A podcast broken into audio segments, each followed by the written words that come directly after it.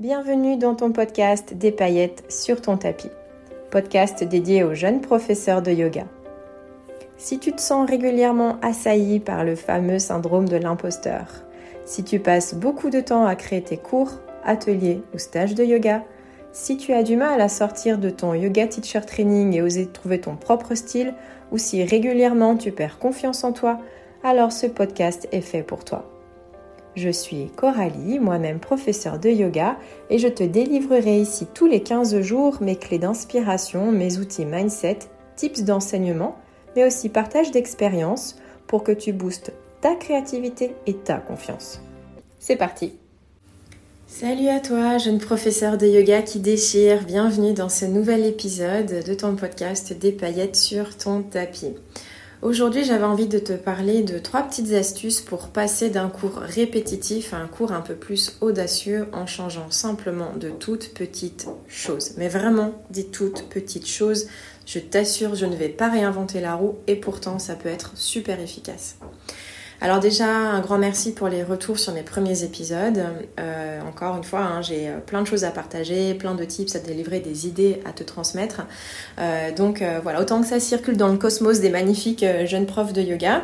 Et voilà, un grand merci de ton soutien. N'hésite pas à mettre une petite étoile, une note, un commentaire, comme ça je sais qui m'écoute. Peut-être que tu n'es pas d'ailleurs membre de mon Instagram, ma boîte outils underscore yogi. Donc si je ne te connais pas, ben, ça me ferait plaisir de savoir qui tu es via le podcast. Donc aujourd'hui, voilà, je viens de parler d'un sujet qui me tient à cœur. Et je vais commencer par une question. Est-ce que ça t'arrive de t'auto-souler avec les mêmes phrases, les mêmes chemins entre les postures euh, quand tu donnes un cours? Donc en fait, si c'est le cas, cet épisode, il est fait pour toi. Et je te dirai pourquoi tu as raison, mais aussi pourquoi tu devrais te foutre un petit peu plus la paix et comment tu peux trouver des alternatives sans tout changer à ta façon de donner un cours. Alors déjà, tu peux te dire que tu es probablement la seule personne pour l'instant qui pense que tes cours sont trop répétitifs. Tes élèves, ils l'ont peut-être euh, remarqué sur euh, un ou deux mouvements, sur une phrase, sur euh, un tic verbal, mais ils pensent probablement que c'est ta signature, ton petit truc à toi. Et c'est parfait comme ça. La répétition aussi a quelque chose de rassurant. Donc n'hésite pas avec une phrase fétiche en début ou en fin de séance et personne ne pensera que tu es euh, répétitive. Mais au contraire, ça ancre et ça stimule aussi euh, le cerveau de tes élèves qui pensent bien te connaître en pouvant anticiper euh, ce que tu vas dire. Et ça, c'est important pour certains.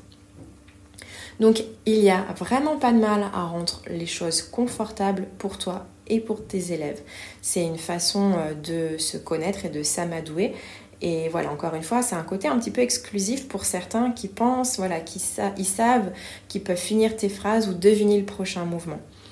Maintenant, ça se peut que ça te frustre des fois et dis-toi que dans la tête de ton élève, au contraire, c'est peut-être une grande fierté d'avoir retenu, d'avoir appris et de savoir ce que tu allais faire ou dire avant même que tu ne le fasses ou le dises. En mode euh, je suis trop fort, je suis trop dans le moment présent, j'ai trop capté ce que le prof il voulait dire, tu vois.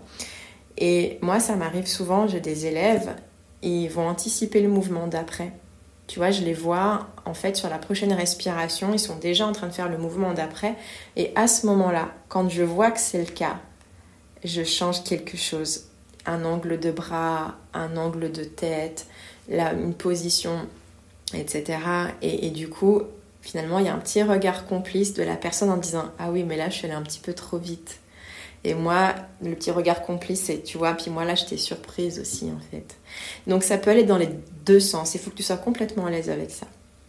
Ensuite, rappelle-toi quand même que la répétition fait partie de la pratique du yoga. Hein. Rien que dans les salutations au soleil, par exemple, on est un petit peu en train de faire tout le temps les mêmes mouvements et en plus, souvent, on les met à chaque cours. Alors, c'est vrai que dans mon cas, tu le sais, je, pratique assez peu la salutation au soleil euh, parce que la répétition, pour le coup, dans mon cas, m'enferme beaucoup trop, mais c'est mon caractère. Mais je comprends et je, suis complètement OK avec ça, dans le sens où moi, quand je prends des cours de yoga pour moi, je les kiffe, les salutations au soleil. Je n'aime pas juste les enseigner à chaque fois, parce qu'encore une fois, j'ai plus de 20 cours par semaine. Je ne peux pas les faire pendant 20 heures par semaine. Je m'ennuie au bout du compte. Donc euh, voilà, mais rappelle-toi que certaines pratiques comme l'ashtanga basent leur séquence sur des répétitions préétablies et immuables.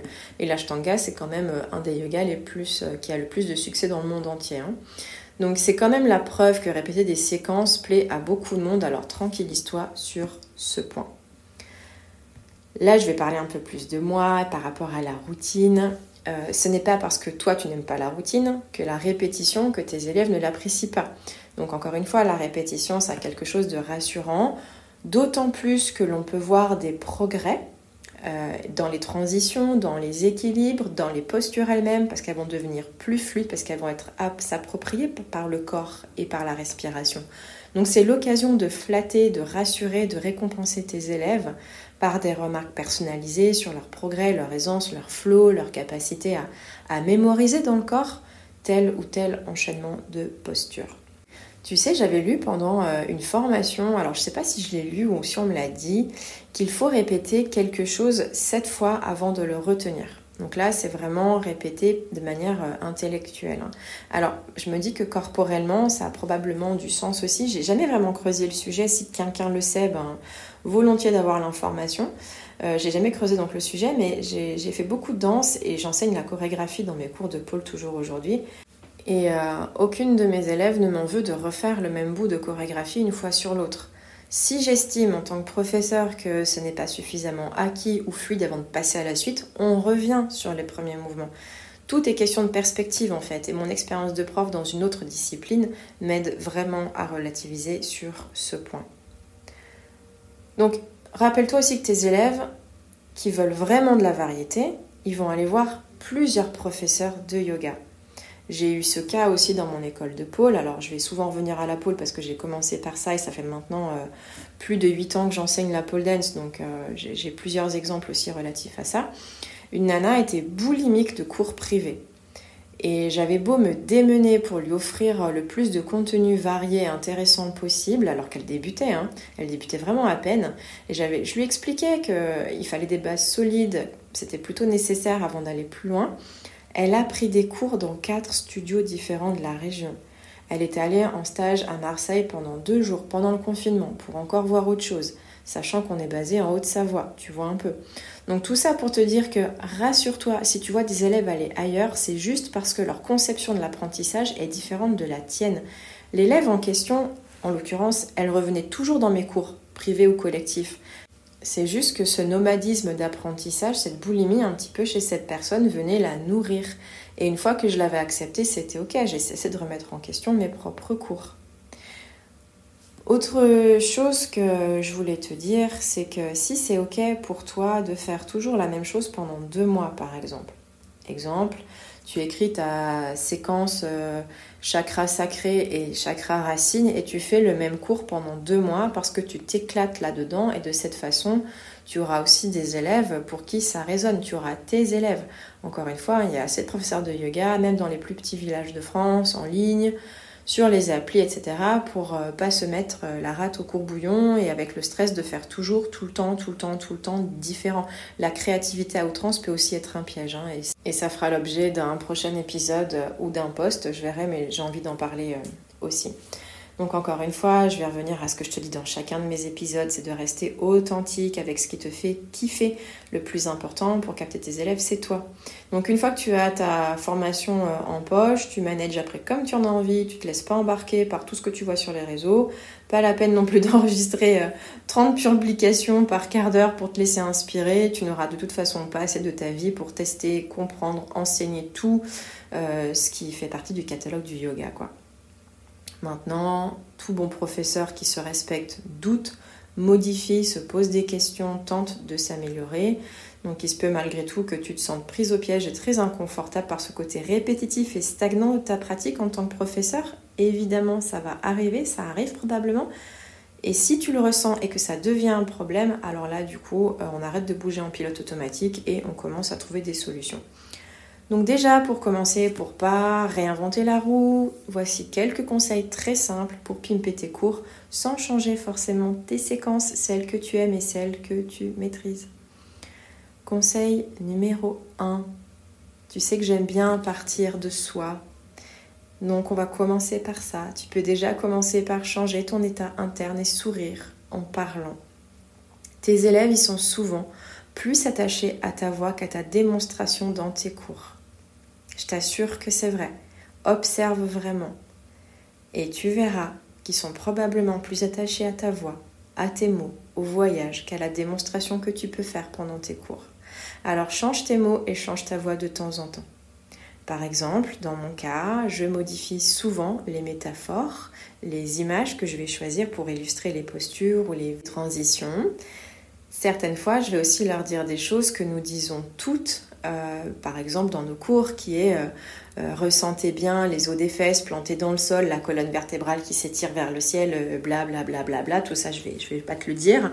Et d'autres fois, j'utilise ma formule magique qui est Imagine que je viens te fermer une fermeture éclair dans le dos et qu'à chaque respiration, tu gagnes un petit cran pour t'auto-grandir, sans forcer.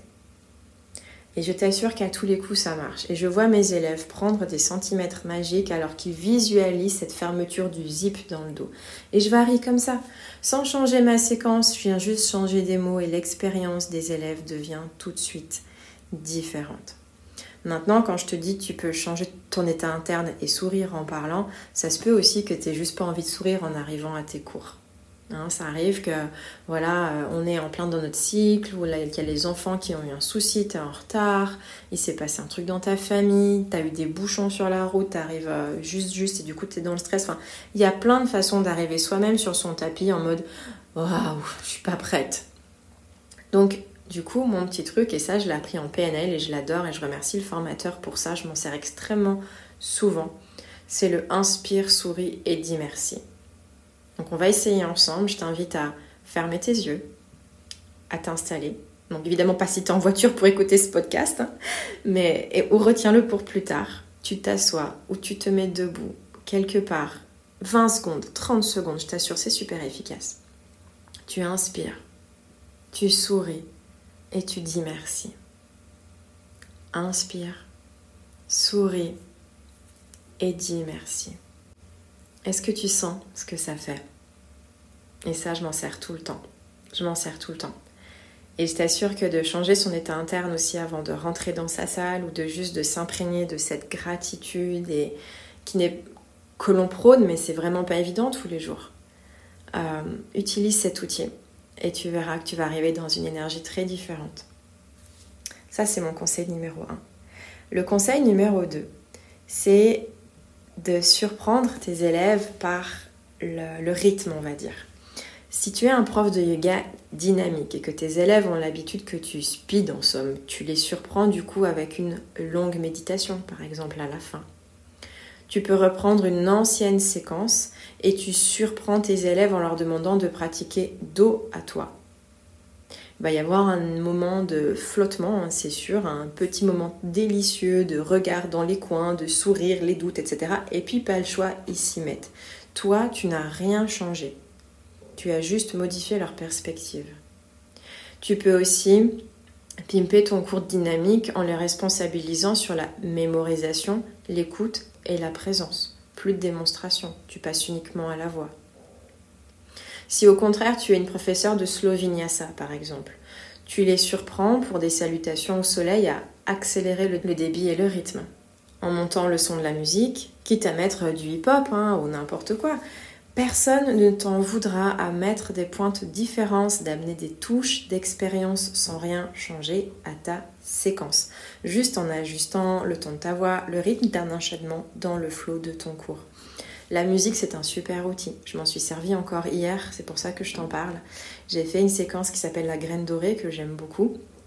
Euh, j'avais assez peu d'énergie euh, du coup euh, hier pour ce que j'avais prévu par rapport à mon cycle et du coup j'ai refait ma graine dorée donc évidemment avec un échauffement adapté etc et j'ai mis trois musiques différentes et après c'est vraiment la voix c'est vraiment le fait de fermer les yeux etc et ça rend l'expérience hyper différente et j'ai personne qui m'a dit oh là là Coralie non j'aurais préféré faire des salutations au soleil classiques et des équilibres no way tes élèves te suivent Vraiment. Ose.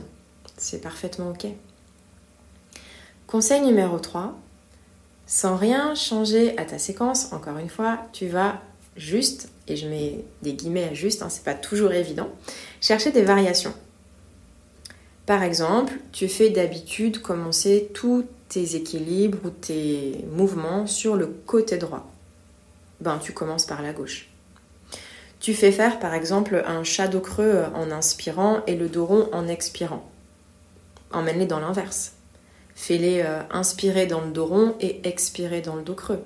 Et va chercher le sensoriel, les appuis, les petites différences dans les mouvements, même avec la respiration, ce mouvement somatique. Emmène-les dans un voyage un petit peu différent. Dans une fente. Fais-leur lever le talon de la jambe avant pour aller chercher un déséquilibre un peu inattendu si tu ne le fais jamais. Tu vois, c'est des toutes petites choses. Vraiment toutes petites. Tu peux aussi jouer sur le volume d'expire pour aller au bout du relâchement dans tel ou tel mouvement en flexion avant, de vraiment vider les poumons. Et je suis sûre que là, je t'ai donné 4-5 exemples, mais il y en a certainement d'autres Rappelle-toi que tu as déjà testé, peut-être que tu as oublié dans un petit coin d'un carnet, un petit post-it, une vidéo, un magazine, des toutes toutes petites choses que tu peux changer. Les appuis des bouts des doigts, un chien tête en bas fait en vague plutôt que classique, de jouer avec les bras dans les fentes et de modifier ta perception et de travailler que sur le mouvement des bras par exemple. Hein. dans tes guerriers, d'entrelacer les bras dans le dos, de presser Anjali Mudra ou Kali Mudra au-dessus de la tête, d'aller chercher des bras de l'aigle.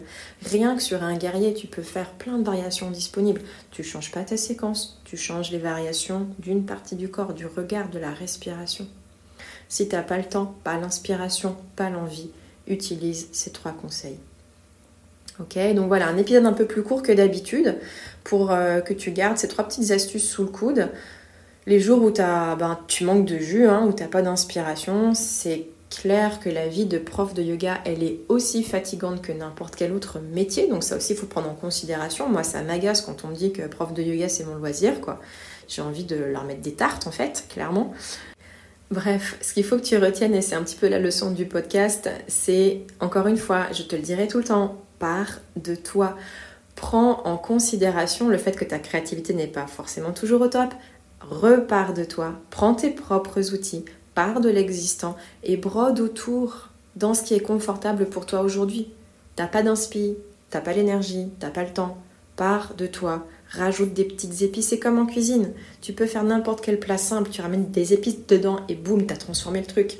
Même chose pour ton yoga. Le reste, ça viendra au fur et à mesure. Hein. Donc, au cours de tes premiers mois, en fait, post-formation, de jeune prof de yoga, tu es encore dans ta formation, soyons clairs. Et encore, encore, après, on est toujours en train de se former de toutes les façons. Donc, pas d'inquiétude sur la répétition. Ces conseils, ils sont ben, pour toi, évidemment, car en vrai, si tu enseignes toujours la même chose avec enthousiasme, avec un enthousiasme flagrant en tout cas, et un sourire sur le visage, tes élèves, ils seront OK avec ça. Ça posera un problème, et ça pose un problème dès lors que tes élèves sentent ton auto-lassitude. Hein, donc la répétition dans la lassitude, ça sera un signe d'un vide inspirationnel et pédagogique. En revanche, la répétition dans la joie peut vraiment devenir ta signature, jusqu'à ce que tu sentes assez forte, peut-être un jour pour varier un peu. Donc faut pas oser, et je te le dirai encore à chaque fois, tu sais, un peu ma signature à moi, c'est de sortir un petit peu des clous. Hein. Tu as choisi cette voie de l'enseignement, du partage, de la joie, cette voix humaine, cette voix de bienveillance aussi. Donc euh, n'hésite pas à te ramener aussi de la bienveillance à toi de temps en temps, jeune professeur de yoga. Donc voilà mes trois conseils, je te les rappelle si un jour tu manques d'inspiration, de temps ou euh, que tu as peu d'énergie, tu commences à changer ton état interne pour commencer, tu inspires, tu souris, tu dis merci, et tu changes juste quelques mots, une image, une métaphore et c'est parfait. Conseil numéro 2, tu changes le rythme de ton cours pour surprendre tes élèves. Selon si tu es un prof de yoga dynamique, tu ralentis. Plutôt un prof un petit peu lent dans le mouvement, tu accélères sur des détails et ça fera la différence. Conseil numéro 3, sans rien changer à ta séquence, encore une fois, tu viens chercher des variations. Tu changes de côté, tu changes les, les inspirations, les expirations tu joues avec le mouvement, avec les bras, avec les pieds, dans des postures que tu connais par cœur pour aller chercher un yoga un peu plus sensoriel. Je te remercie beaucoup pour ton écoute. Euh, n'hésite pas à réécouter rapidement peut-être le bout de la fin et à prendre euh, des notes pour garder euh, ces idées sous le coude. J'en ferai un post sur mon Instagram, pardon, ma boîte à outils underscore, c'est le tiré du bas, yogi. Et on se retrouve dans 15 jours pour le prochain épisode. Je serai en vacances, je me réjouis, j'ai besoin de poser un petit peu mon corps. Mais je serai là et je vais te parler d'un sujet qui me tient à cœur, c'est on fait quoi? Comment on réagit quand euh, un élève en plein cours il s'en va, quand un élève il revient pas, quand euh, tu sens que pendant un cours un élève il aime pas ce que tu fais, il aime pas ce que tu dis, il est pas connecté avec toi. On fait quoi avec ça? Parce que ça nous en parle pas en yoga teacher training et je t'en parle dans le prochain épisode. Allez, salut et voilà, c'est terminé pour cet épisode. Je te retrouve très bientôt pour une nouvelle édition pleine de conseils, astuces, idées ou outils pour continuer à mettre des paillettes sur ton tapis. En attendant, tu peux me laisser un commentaire ou une note pour m'encourager, mais aussi pour faire connaître ce podcast et qu'il soit utile à d'autres jeunes professeurs de yoga comme toi. Tu peux aussi me retrouver sur Instagram sur le compte ma boîte à outils underscore yogi et je te dis à très bientôt. Merci pour ton écoute.